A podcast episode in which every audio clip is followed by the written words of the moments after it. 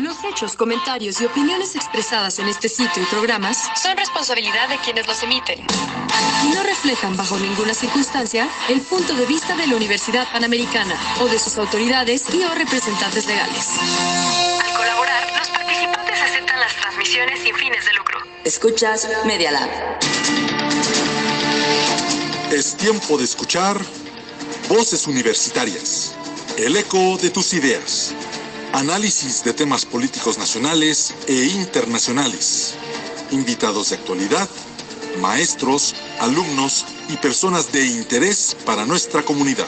Conducen la maestra Verónica Chalita, el maestro Eduardo López, el doctor Juan Araque y el especialista Carlos Chávez. Iniciamos Voces Universitarias.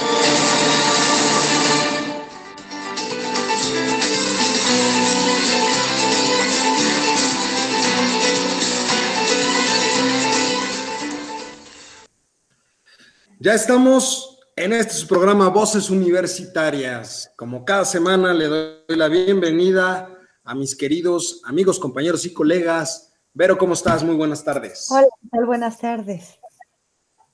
Juan, ¿cómo estás? Muy buenas tardes. Pues ya regresé porque dijo que la Vero que me fui. no, pero ¿cómo crees?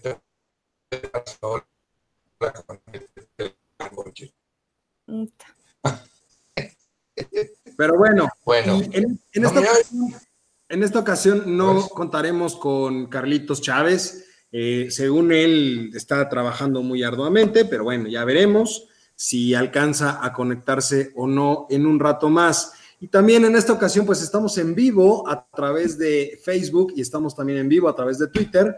Eh, con todas eh, nuestros seguidores. Entonces, muchos temas, muchos temas que, que seguir, muchos temas que, que, tratar en esta semana. Eh, vamos empezando por ahí, ¿no? ¿qué, qué, cómo vieron esta última semana? Juan.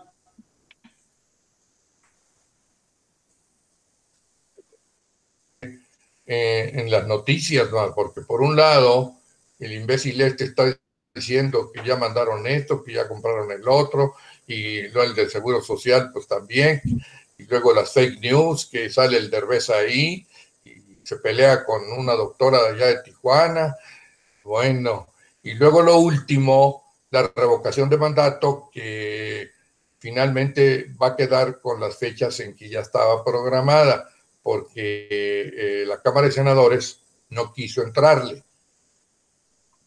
¿Ok? Ok. okay. Es lo que alcanza a pescar. ¿Tú qué viste en esta semana? ¿Cómo, cómo lo has visto? Pues una semana con muchos temores sobre el panorama económico, sobre si las autoridades están haciendo lo correcto o no, si de verdad están llegando los suministros a los hospitales o no, si de verdad están atendiendo como dijeron que iban a atender a las personas contagiadas y a los y a los fallecimientos, eh, a, las, a, los familiares de los fallecidos. Eh, una semana con, mucha incertidumbre. Mañana está anunciada una conferencia donde se van a dar a conocer unos estudios científicos, ¿no? que sobre eso se supone van a decir eh, cuándo se van a poder reiniciar las actividades. ¿No? Claro que hay algo a mí que me preocupa y que fue justamente que el fin de semana Andrés Manuel sacó un video donde decía que a él le gustaría que se reactivaran las actividades el 10 de mayo. Y yo no sé qué tanto sea un, un llamamiento a que así que sea. También hay, que también hay, digo, una cuestión interesante de la situación es que el propio subsecretario eh, fue el que dijo y el que mantuvo eh, la fecha que él daba eh, de la disminución, el, inicio propio de la disminución, digamos, de la, de la curva o de los contagios para el mes de junio, ¿no? Él decía inclusive junio, julio, empezaríamos por ahí a disminuir, pero él repetidamente, que inclusive creo que apenas salió con, con López Dóriga ahí en, en su programa, diciendo eh, que la gente debería de estar preparada para una situación larga.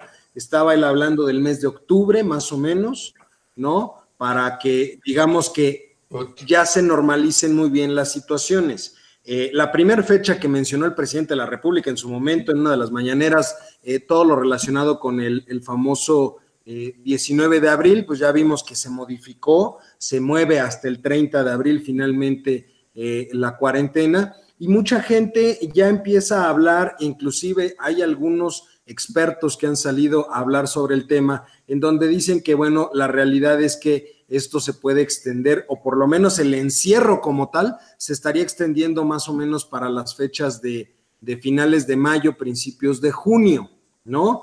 Ya hay algunas instituciones, eh, escuchaba yo hace rato en el radio, que eh, pues efectivamente ya la SEP estaba dando prácticamente por terminado el ciclo escolar, ¿no? Ellos decían, bueno, pues ya eh, por lo que hay y demás se van a ver los mecanismos. Eh, yo, yo, estoy totalmente en desacuerdo de esa situación porque inclusive se hablaba de, vamos, si alguien ya termina, vamos a suponer que termina ahorita la primaria, pues, pues ya, o sea, el ciclo está acabado, se le da su certificado de primaria y vámonos. O sea, es una cuestión que a ver, no hay evaluación, no hay esto, ahí pues, se puede caer en algo interesante. Eh, la UNAM, eh, por parte de la universidad y las preparatorias, todavía no ha dicho eh, específicamente qué es lo que va a hacer o cómo va a manejar el tema, y en ese sentido, pues está a la espera del comunicado finalmente. Y algunas universidades privadas, como es por ejemplo el caso de la, de la UP, ya ha mandado comunicados donde se avisa que el semestre se terminará de forma virtual, es decir, de aquí al cierre del semestre, exámenes finales y demás, se, se realizará vía virtual, como se ha venido trabajando en el último mes. Y eh, pues vamos, o sea, ya, ya se están tomando, digamos, adecuaciones importantes en un momento dado respecto a ciertos sectores. Como ya lo platicábamos en algún momento, pues hay otro tipo de sectores en donde en un momento dado eh, hablar de, de un paro más prolongado sería mucho más perjudicial, ¿no? ¿Cómo, ven ustedes esa parte? Pues bueno, yo insisto y creo que Vero y yo coincidimos, ¿no? Eh, finalmente hay un punto en el que la incertidumbre juega un papel muy importante, independientemente de lo que digan los funcionarios públicos, de lo que digan los expertos, y, lo que tú quieras, ¿no? Que eso además, este, lógicamente llega a crear más incertidumbre, porque, por ejemplo, en la mañana, este, este hombre de educación pública dijo que se, íbamos a completar el, el año escolar. Eso fue lo que dijo en la mañana. Ahora yo no sé cómo, si como tú dices, o no sé qué manera lo van a hacer, porque sin exámenes y Vete a saber qué, man, porque se van a sacar a lo mejor de la manga cualquier cosa para lograr su propósito, ¿no? Yo, por ejemplo, como te decía, este, estoy ahorita ya por iniciar los exámenes y el 30 de este mes terminamos. Entonces, a mí nadie me ha dicho no vamos a iniciar en enero, pero tampoco me ha dicho que sí lo vamos a iniciar.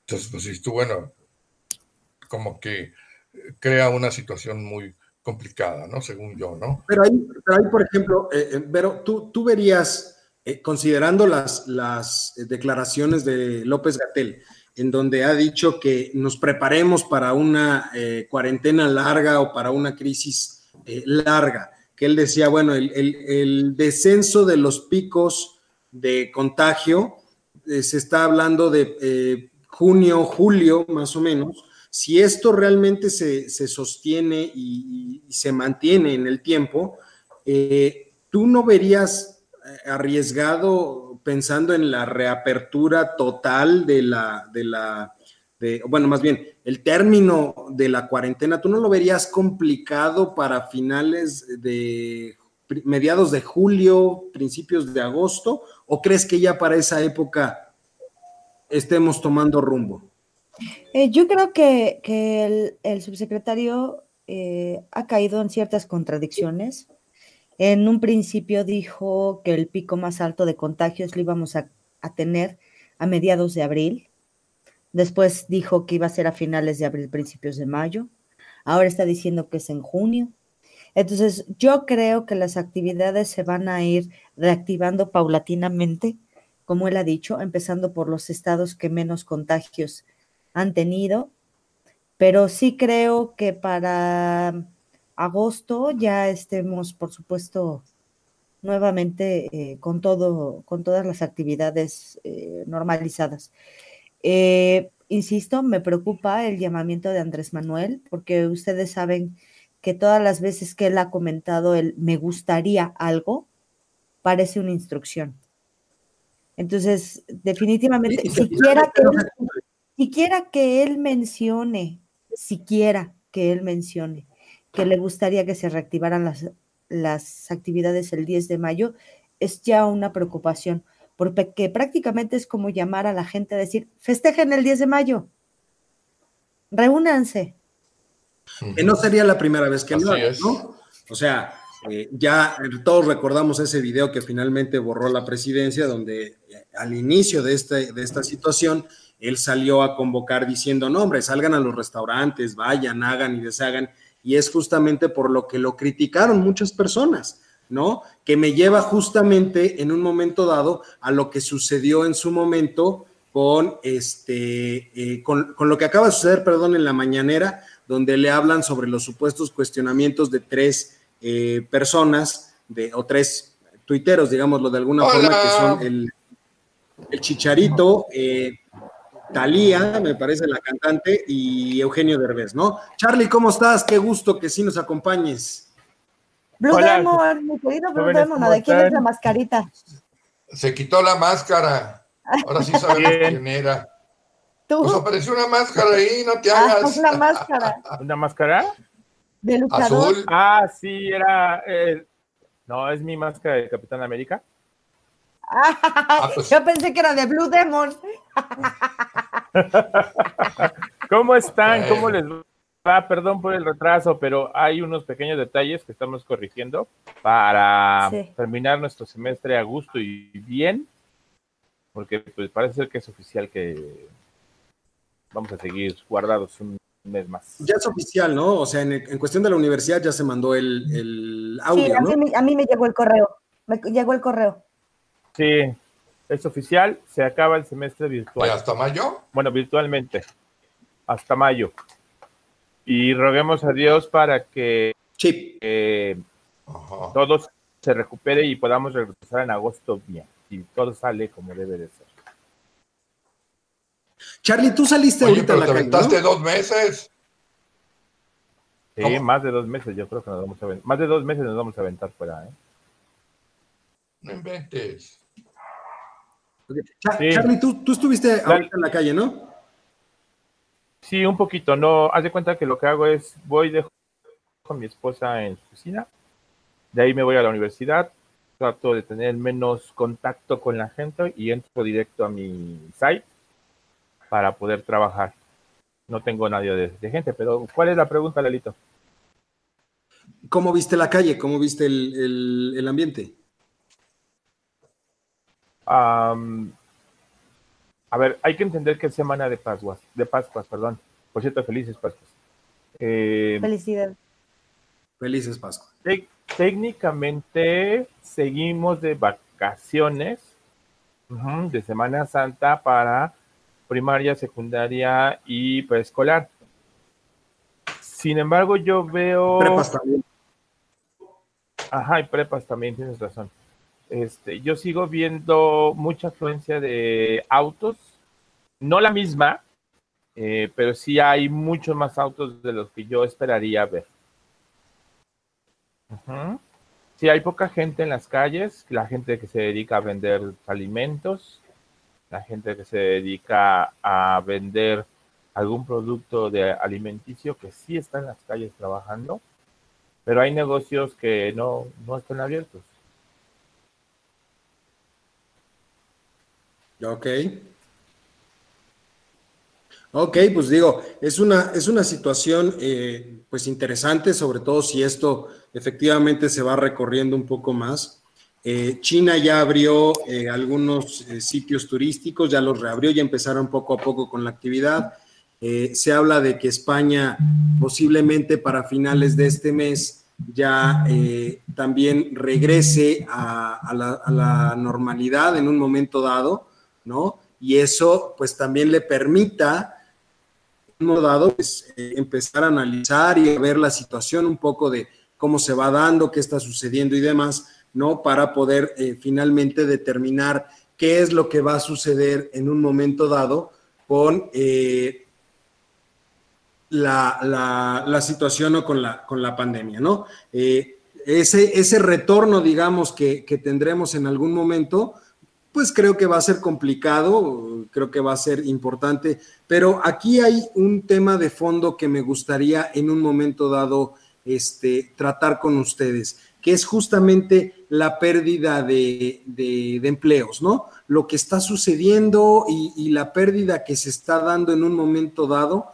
eh, de los empleos a raíz de esta situación. Si bien es cierto que estamos tratando en un momento dado de seguir las, de las indicaciones, de seguir con las, las eh, instrucciones propias que nos está dando en un momento dado la autoridad, pues también es cierto que eh, pues es complicado, ¿no? Y hay, hay una, este, hay, una situación de pérdida de trabajo impresionante. Eh, dio las cifras, que es algo que yo ponía en mi columna esta semana, dio las cifras por ahí la secretaria del Trabajo, y se hablaba de una pérdida de 362 mil empleos tan solo del 13 de marzo al 6 de abril, ¿no? Eh, y por otro lado, se hablaba de la situación de creación de empleos en 2019 que fue de 342 mil y cacho de empleos. Es decir, perdimos más empleos en eh, estos últimos días de la pandemia que el, todo el año pasado, o sea, que la creación de empleos del año pasado, ¿no? Entonces, en ese sentido, eh, tendríamos que ver o tendríamos que analizar o tratar de analizar en un momento dado qué es lo que sucedió y cómo estaríamos eh, viendo esa, e, e, esa parte, ¿no? ¿Cómo ves tú ahí la, la parte de, de, este, de empleos, Vero? No, pues yo la veo muy mal. O sea, se estima que se van a perder 1.5 millones de empleos eh, en lo que dura como, como consecuencia de, la pandemia, o más bien del confinamiento por la pandemia. Es lo que se estima en, esa pérdida. No estamos haciendo nada, ¿no? O no mucho o nada para paliar esta situación o para este para evitarla o algo por el estilo. Yo no, como se los dije la vez pasada, yo no veo a un presidente dispuesto a dar la deducibilidad de nómina al 100% para las MIPIMES, ni tampoco veo que se esté formando un seguro de desempleo donde se puedan empadronar a, a los informales de la economía. Claro, ahí hay una situación interesante. Eh, eh, y, se ha visto, hay un pleito casado, digámoslo, entre el presidente y los empresarios. Pero ojo, no hablo de la cúpula empresarial, no hablo de las grandes empresas o de las multinacionales y las transnacionales.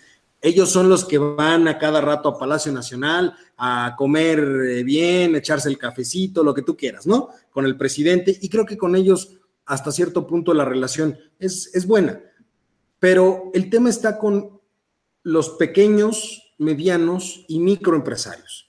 Esas personas a las cuales se les ha pedido en un momento dado no despedir gente, seguir pagando este, sueldos, seguir pagando el impuesto a nómina, que a fin de cuentas lo tienen que pagar, no hay ningún estímulo fiscal. Y eso creo yo que es la parte importante, porque son a fin de cuentas esas empresas las que le están dando trabajo en un momento dado al 70% de la población.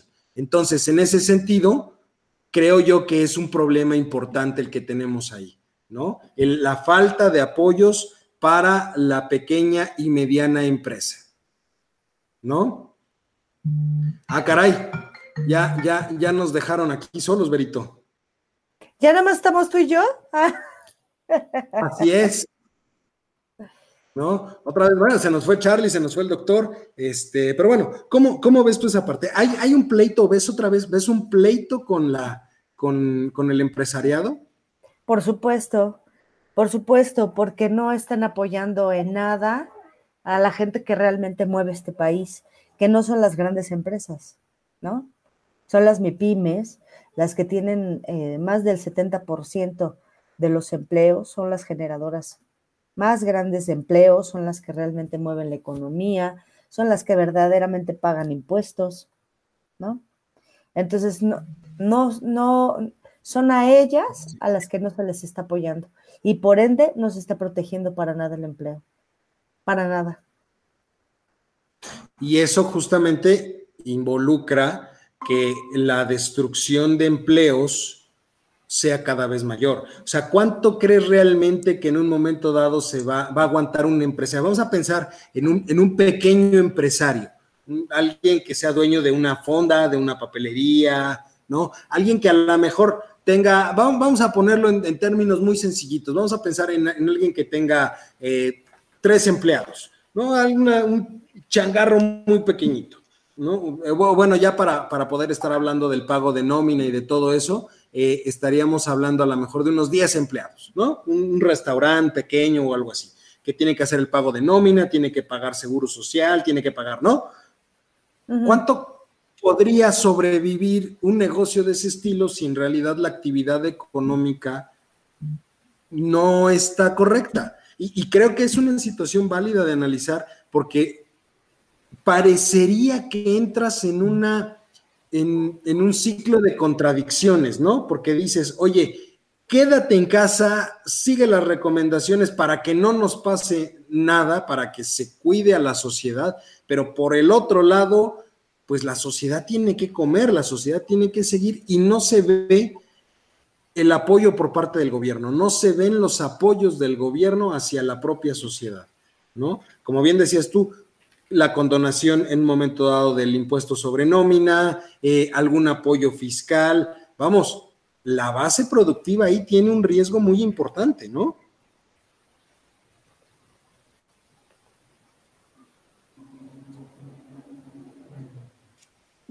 ¿Tú cómo ves, Charlie? A ver, fíjate que, es bien curioso, ¿no? Pero nos quejábamos hace unos meses del apoyo del gobierno hacia las personas que no tenían recursos, las becas y demás. Y ahora nos quejamos porque el gobierno no apoya a los micro ni a los pequeños empresarios. Son dos cosas distintas, pero a la vez vamos sobre lo mismo sí veo bien difícil la situación para un restaurantero, por ejemplo, porque para empezar, yo trabajé hace muchos años, hace muchos años en un restaurante y lo que te pagan es el salario mínimo. ¿Dónde viene la ganancia de los meseros y demás? En las propinas. Normalmente estás llevando arriba de 100, 200 pesos por día en cuestión de propinas, si bien te va. Eh, ese dinero es lo que les está afectando a ellos.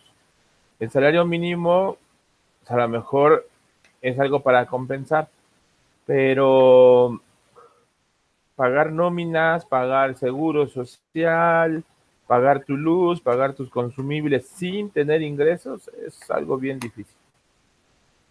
Bien, bien difícil. Yo, yo no veo que, que esa gente pueda sobrevivir a esta etapa que estamos viviendo. Es muy complicado.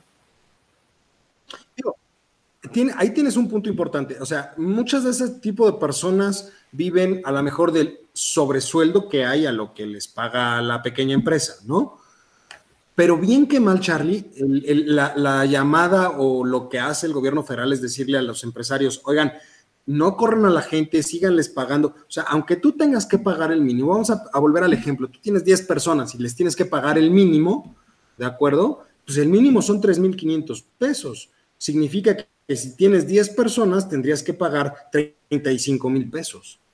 Es cierto, ellos no obtienen ese sobresueldo que les da las propinas, pensando en ese ejemplo del restaurante, pero El restaurante tampoco tiene el ingreso porque, ojo, no nada más son los 3.500 pesos. Hay que pagar el impuesto a nómina, hay que pagar seguro social, hay que pagar todas las prestaciones de ley, que en realidad cada uno de los empleados se vuelve mucho más oneroso o más allá del propio salario mínimo. Entonces, la empresa tendría que estar sacando alrededor, eh, en un supuesto de este estilo, pues estaríamos hablando a lo mejor de unos 45, 50 mil pesos para pagar simplemente los sueldos y no está generando absolutamente nada. Ambos pierden. ¿Cuál es la gran diferencia o cuál es la situación por la cual muchos han levantado la voz? Es el hecho de decirle, oiga, no estoy en contra de apoyar, pero echen mano.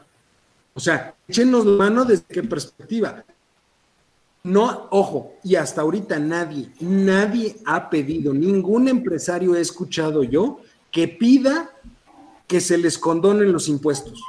Ninguno, ¿eh? Ojo, todos lo que están peleando es difiérelo, muévelo, danos un apoyo, pero ninguno ha pedido estrictamente que se les quite el impuesto, que se les condone el impuesto, ¿eh? Y esa es una cuestión muy importante que se debe de considerar y, que creo yo que el gobierno federal en un momento dado no está teniendo en mente o no está dimensionando, porque repito, como bien decía Vero, esos son los que sí pagan impuestos, esos son los que sí están en la, en, la, en la economía diaria sosteniendo este país, ¿no? Bueno, nosotros mismos que estamos en nómina estamos generando impuestos.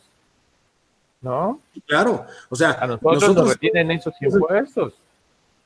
Pero claro, aquí hay una situación muy importante. Cuando hablamos de el sector de servicios, es totalmente distinto.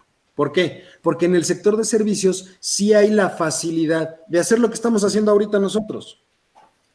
Haces videoconferencias, te acercas con los clientes, te reúnes con ciertas personas y de cierta manera eso te ayuda o abona en un momento dado a que se siga generando recurso algo que con el sector productivo como tal es mucho más complejo. Y por eso también muchos restaurantes han decidido en su momento decir, ok, no voy a correr a nadie, voy a reducir al personal a lo mínimo y voy a hacer entregas a domicilio, que es lo que hacen muchos eh, negocios pequeños alrededor de las colonias, ¿no? Y se han empezado a volantear. Digamos, ha sido más el análisis y regresar a, a ver todo eso desde la perspectiva de la propia empresa son los empresarios los que están apoyándose entre sí, pero yo no veo un apoyo propio del gobierno hacia la, hacia la parte empresarial. Y lo preocupante aquí es justamente que se está destruyendo la base productiva de este país. O por lo menos así lo veo yo. O sea, tú estarías esperando que el gobierno entonces genere algunas reformas o algunas eh, propuestas para eh, que los empresarios no paguen sus impuestos este mes y el próximo, porque por lo que veo van a ser otros dos meses. Pero si la luz está cobrando y ya se va a incrementar, si se sigue cobrando el agua, si se siguen cobrando los servicios básicos, pues entonces, ¿tú crees que va a dejar ese dinero que se vaya? No, a lo mejor no, es. o sea, no, lo va a hacer. E, esa es la cuestión más importante. No lo va a hacer pero tampoco no hay ningún estímulo. O sea, ¿qué estímulo hay? Y ojo, muchos empresarios se están poniendo eh, o se están empezando a organizar desde la perspectiva de decir, ok, no pago impuestos. A ver, con que un mes no te paguen impuestos, ok, me vas a multar, me vas a levantar un procedimiento administrativo en el SAT y esto y el otro, está bien, pero por vía de mientras no te pago. ¿En qué problema metes ahora al gobierno federal considerando que esos recursos ahorita también se requieren para el sector salud? Pero eso sí, no va a parar ni las obras de Santa Lucía, ni, ni Dos Bocas, ni el Tren Maya. ¿No?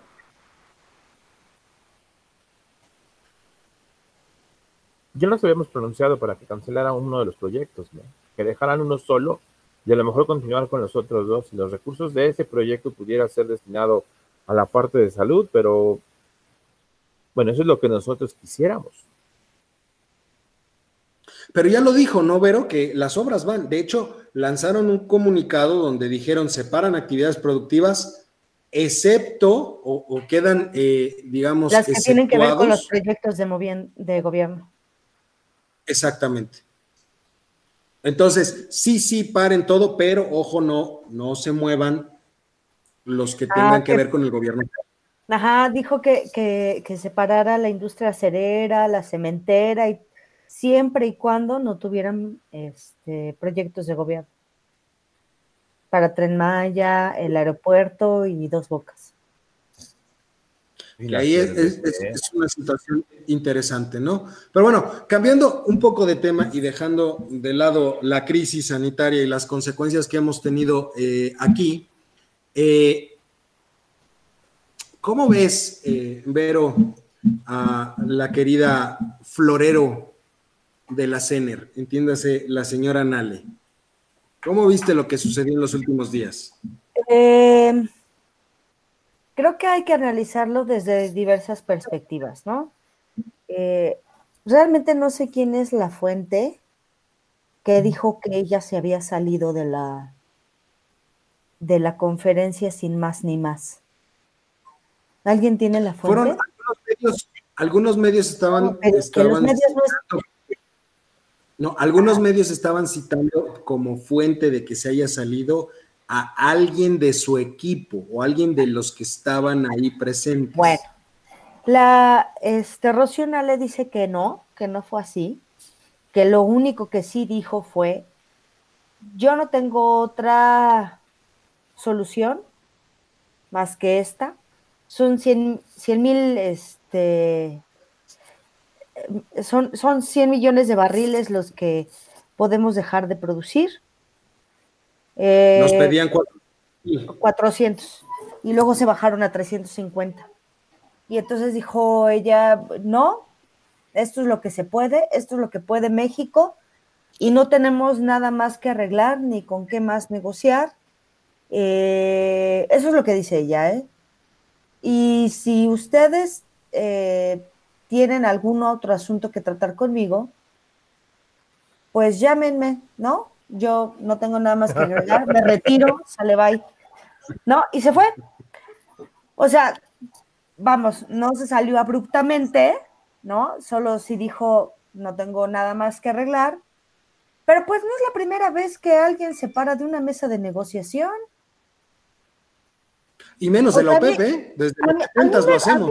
me, parece así como, como difícil, como injusto, que la estén cuestionando por eso cuando no es la primera vez que alguien se para de una mesa de negociación.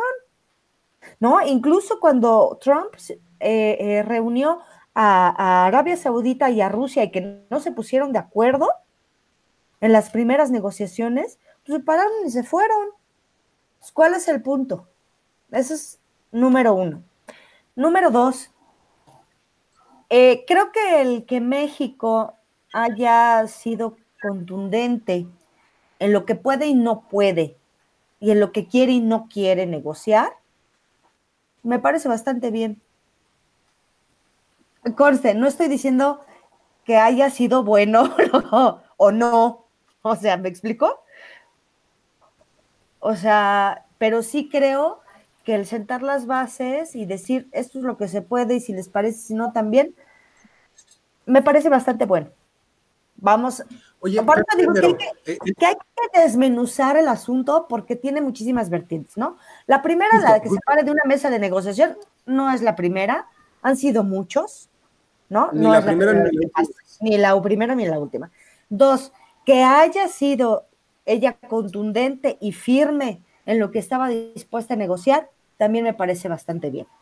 Tres, que haya sido lo, lo más beneficioso para México es ahí donde ya tenemos dudas, ¿no? Severas dudas, porque ella pudo haber, porque ella pudo haber, hay, hay pozos eh, petroleros, la extracción, extracción de, en pozos petroleros que cuestan más de lo que cuesta actualmente un barril de petróleo. Entonces podría haber sido también como el momento de decir, bueno, pues que no sé, no sé. ¿Qué pasó, Charlie? Es que justo esa es la pregunta que, traigo en mente. Y qué bueno que lo tocaste, maestra, porque hay un punto, y tú lo sabes, Lalo, donde se tiene que hacer la intersección y saber en qué punto sí puedo seguir produciendo sin tener pérdida. Yo no sé si ella tenía línea porque se detuvo en un número muy, muy preciso y ya no se quiso bajar de los 400 millones que pedían de barriles.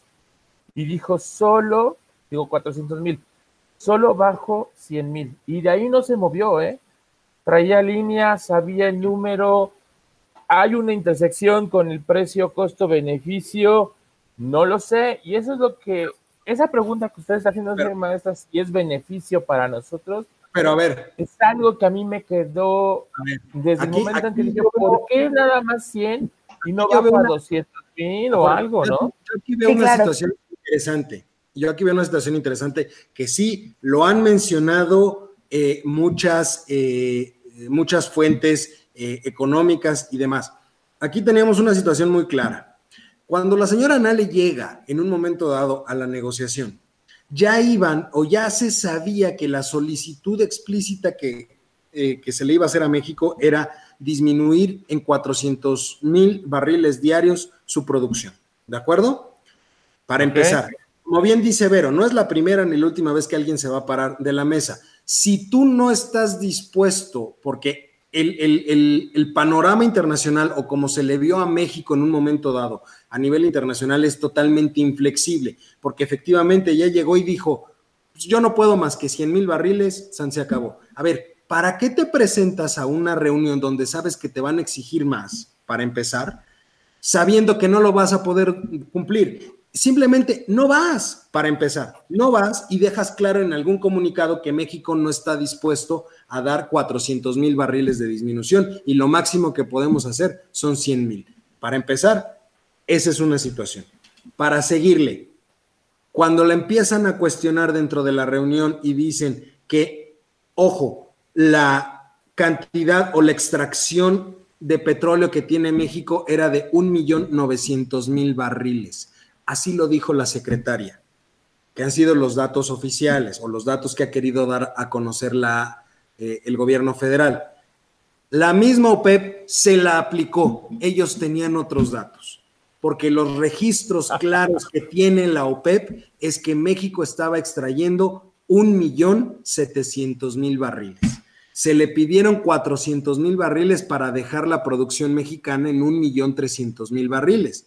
Entonces ellos lo que le dijeron fue, a ver, si, es, si tú estás produciendo un millón novecientos mil, pues entonces tienes que reducir más la, la, producción, no son los 400 mil barriles. Ya obviamente ahí es donde los datos no empiezan a cuadrar y empieza justamente el jaleo de decir, no, bueno, a ver, es que no sé qué. Y ojo, ahorita lo que se dice es, claro, el gran salvador es Trump y vino a ayudar a los mexicanos porque Trump, a ver, para empezar, Trump no tiene ni la más mínima autoridad para poder disminuir eh, la producción de petróleo en Estados Unidos. ¿Por qué? Porque todo el petróleo americano es completamente privado. Los privados son los que deciden cuánto se produce y cómo se produce. No es competencia del gobierno americano hacerlo. ¿Cómo lo piensa hacer? Y ha empezado a correr por ahí el rumor. Comprar 300 mil barriles más en el mercado y guardarlos. Esa es la única forma que tendría en un momento dado de sacar el exceso de oferta que hay en el mercado y poder controlar en un momento dado el precio del petróleo. Pero ojo, ese pequeño favor es lo que nos debe de asustar ahorita, ¿eh? ¿Cuándo y cómo nos va a querer cobrar ese favor? Porque es dinero exclusivo que está poniendo el gobierno estadounidense por instrucciones del presidente Trump, está poniendo ese dinero para sacar los barriles del mercado. Y es un dinero que ellos van a estar teniendo que apoquinar. ¿Cómo y cuándo nos va a cobrar? Eso es lo que tendríamos que analizar, creo yo, para saber si nos conviene o no nos conviene.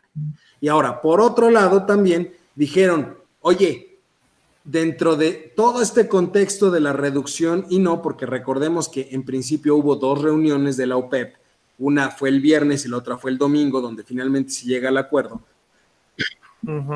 Hay fuentes eh, eh, también que estuvieron en las reuniones, fuentes económicas que estuvieron en las reuniones, que lo pueden ver en Bloomberg, lo pueden en el financiero, lo pueden ver en Wall Street, eh, en, este, en el Washington Post y demás que tuvieron eh, prensa por allá.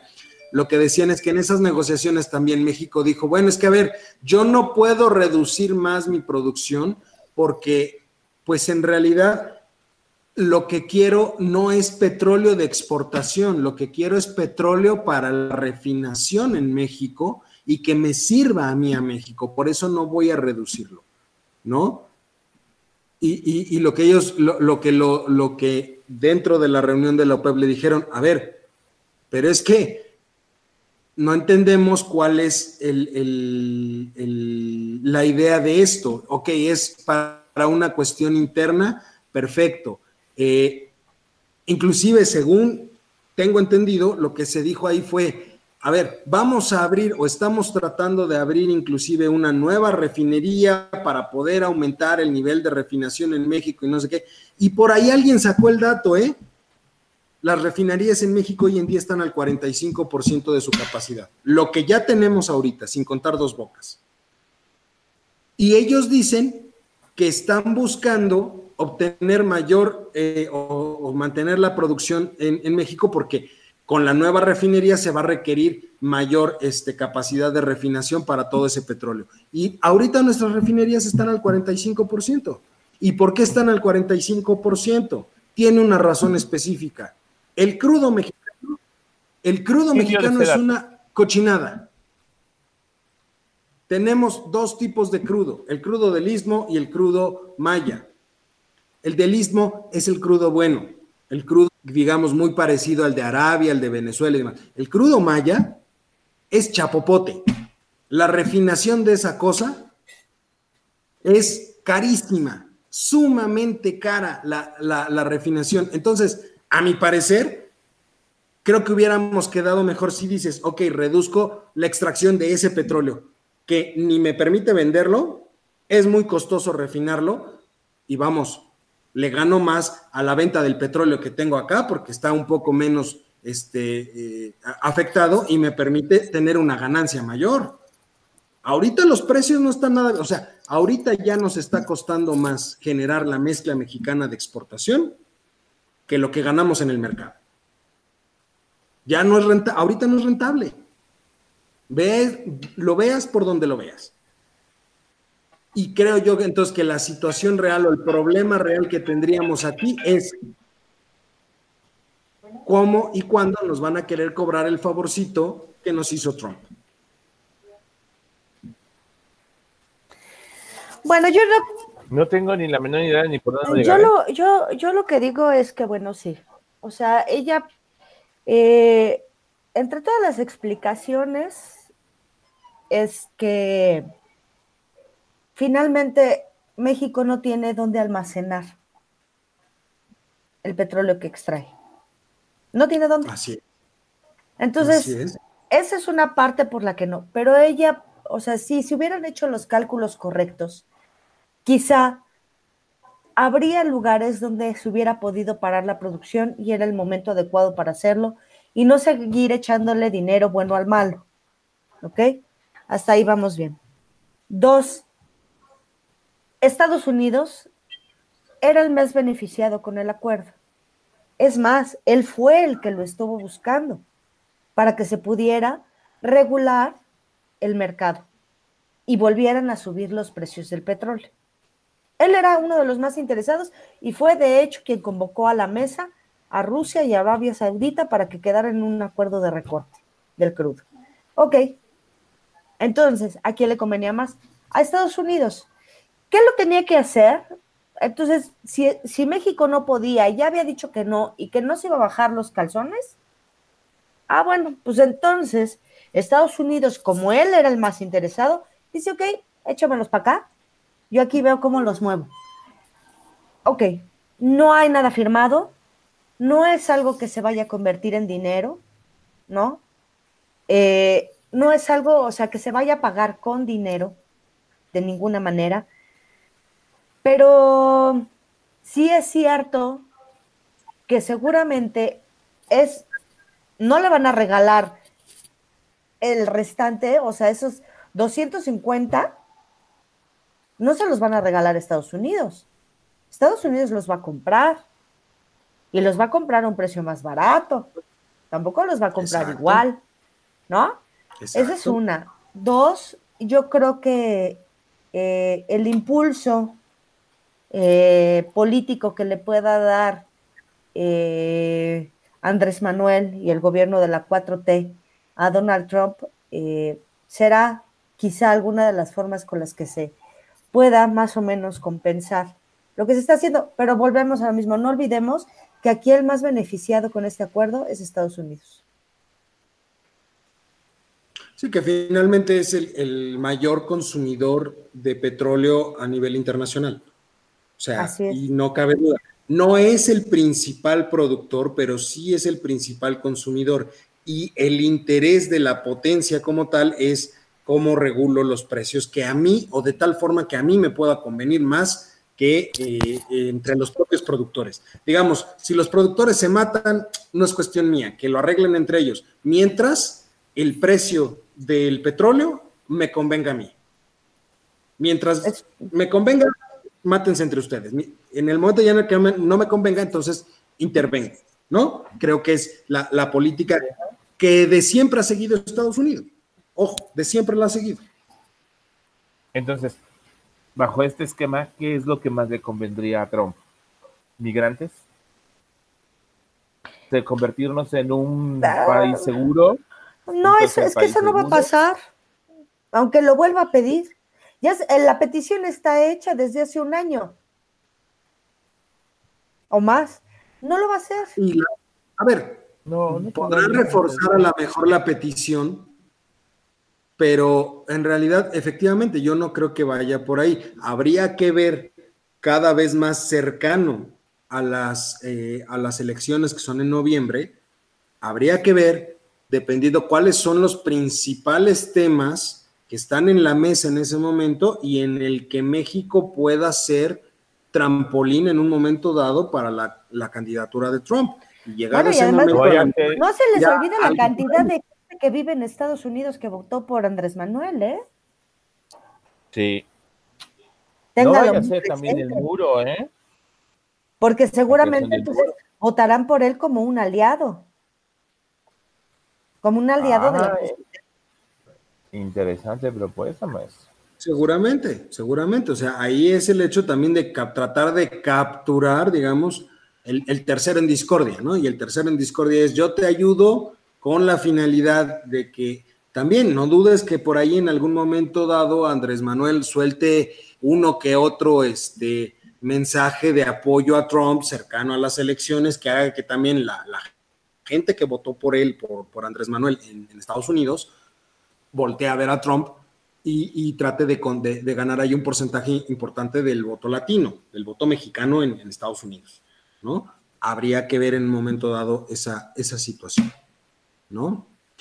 ¿Algún otro tema que traigan por ahí que hayan visto en la semana? Algo, algo que les llame la atención, que debamos de, de apuntar, aparte de lo, de lo que ya sabemos relacionado con la con la este, pandemia y estar atentos de todo lo que sucede en estos días. ¿Cómo ven? ¿Algo por ahí que, se nos vaya, que sea interesante de, considerar?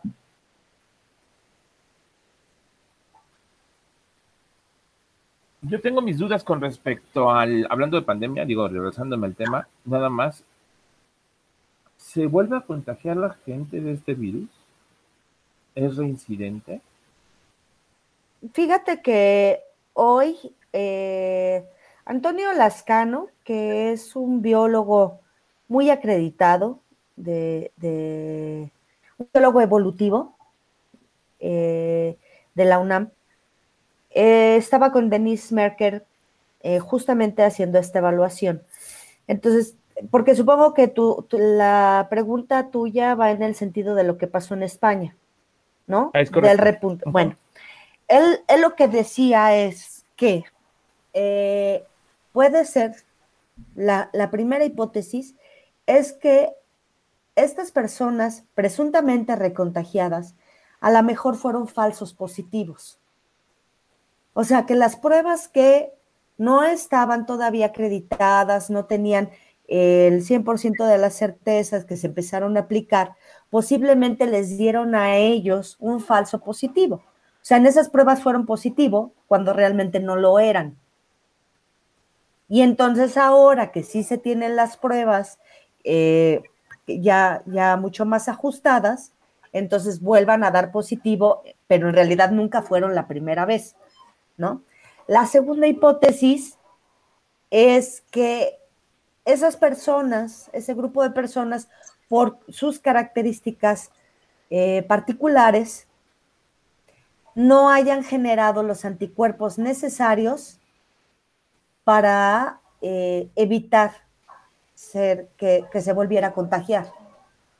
¿No? no sé si ustedes han escuchado alguna vez que a una persona le dio varicela dos veces.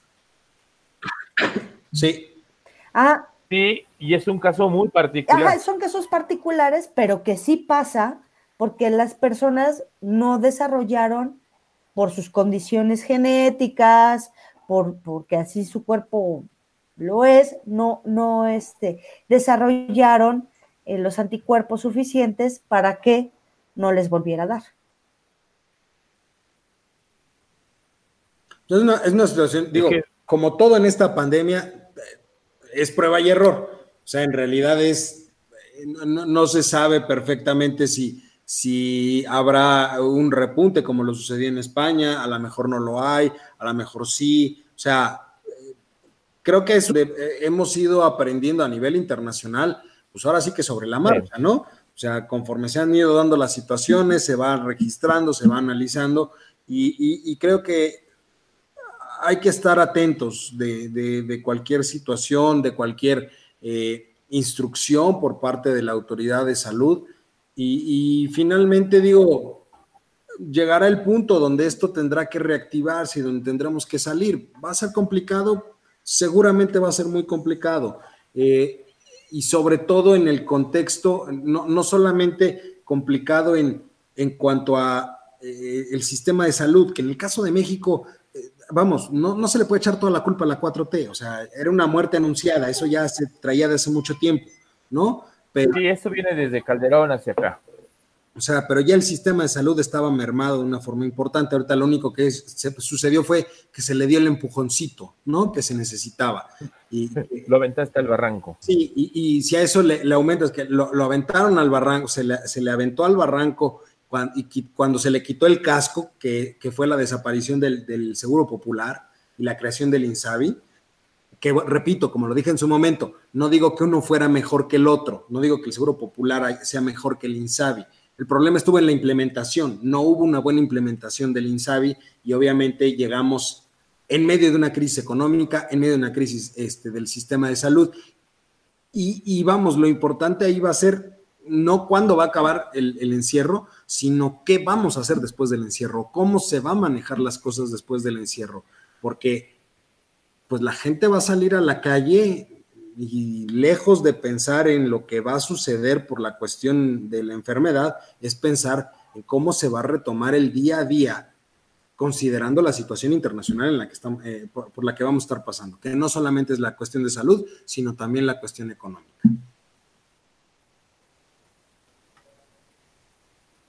¿Creen que aprendamos algo de todo esto nosotros como sociedad? Y hablamos de, la, de México, no me preocupan los demás países, pues seguramente sí lo harán, pero nosotros como sociedad. Lo veo complicado en, ciertas, eh, en, ciertas cuestiones. La, gente, por, lo mismo que tú mencionabas alguna vez, ¿no, Vero? Hay, hay quienes creen, hay quienes no creen, hay quienes este, dicen que es un invento, eh, como el coco ¿no? Y, hay otros que dicen eh, que, sí es real, ¿no? Este, ahí vamos a tener una mezcla de ideas eh, importantes donde necesariamente habrá alguien que, que sí tome conciencia de la situación, sobre todo pensando en, la cuestión de, de, emergencias, si se tiene o no la capacidad de responder a una emergencia prolongada como esta, y habrá quien simplemente pues no, ahora sí que como, como diría el presidente, lo que el viento a Juárez, ¿no? Maestra Sayita. Sí, yo eh, Yo, yo, yo creo que, que más bien espero, ¿saben? Porque ni siquiera lo creo, ni siquiera estoy segura. Eh, hay, hay, cosas que, que no cambian. Eh, yo esperaría que sí, que, que, fuéramos más conscientes de, pues, de los consumos, de lo que consumimos, ¿no? O sea, de que hay cosas que no es necesario comprar, ¿no? Que, que, que seamos más eh, conscientes, justamente, ¿no? De, de, de, lo que consumimos, ¿no? Más racionados. Eh, eso es lo que yo esperaría. Esperaría también que dejáramos de creer que somos Dios, ¿no?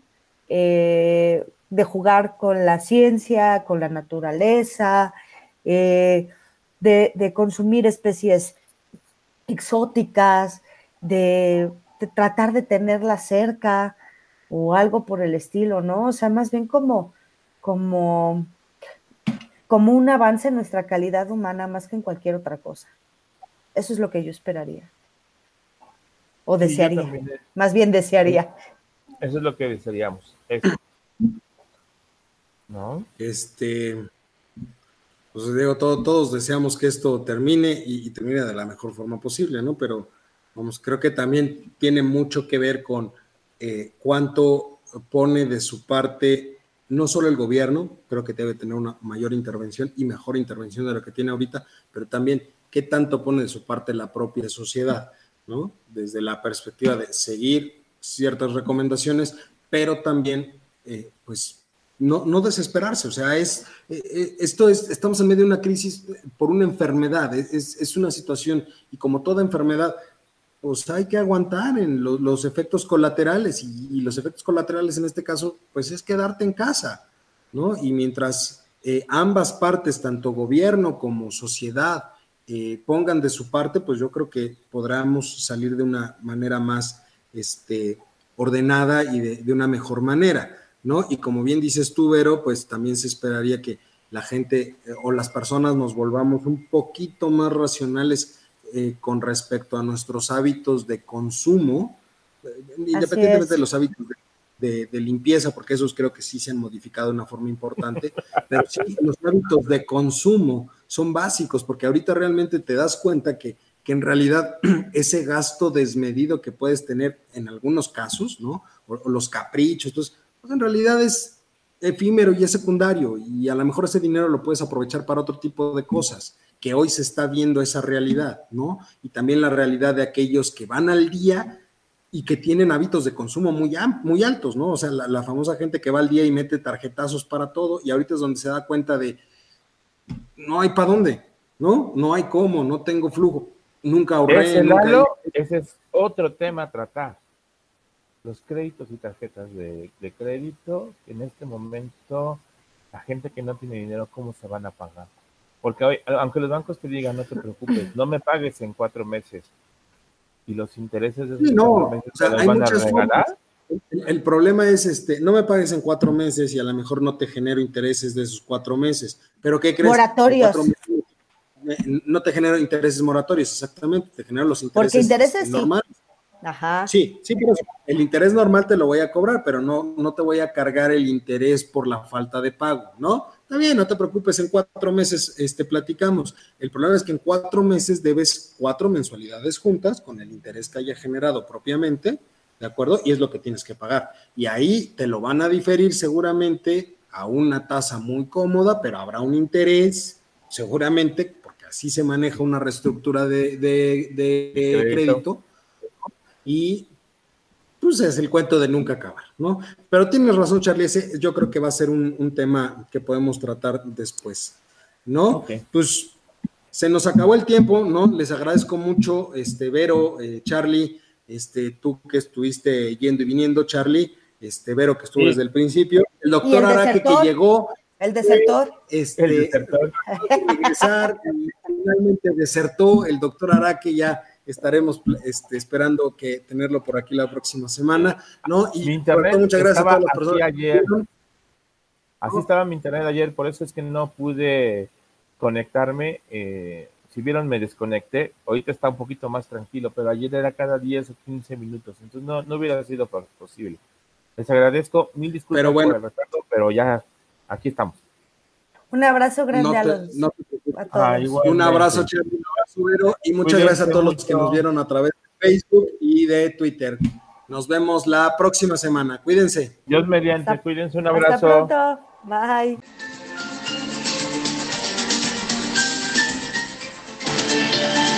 Los invitamos a escuchar Voces Universitarias, el eco de tus ideas, en su siguiente emisión la próxima semana a la misma hora aquí en Media Lab Radio. Muchas gracias por acompañarnos.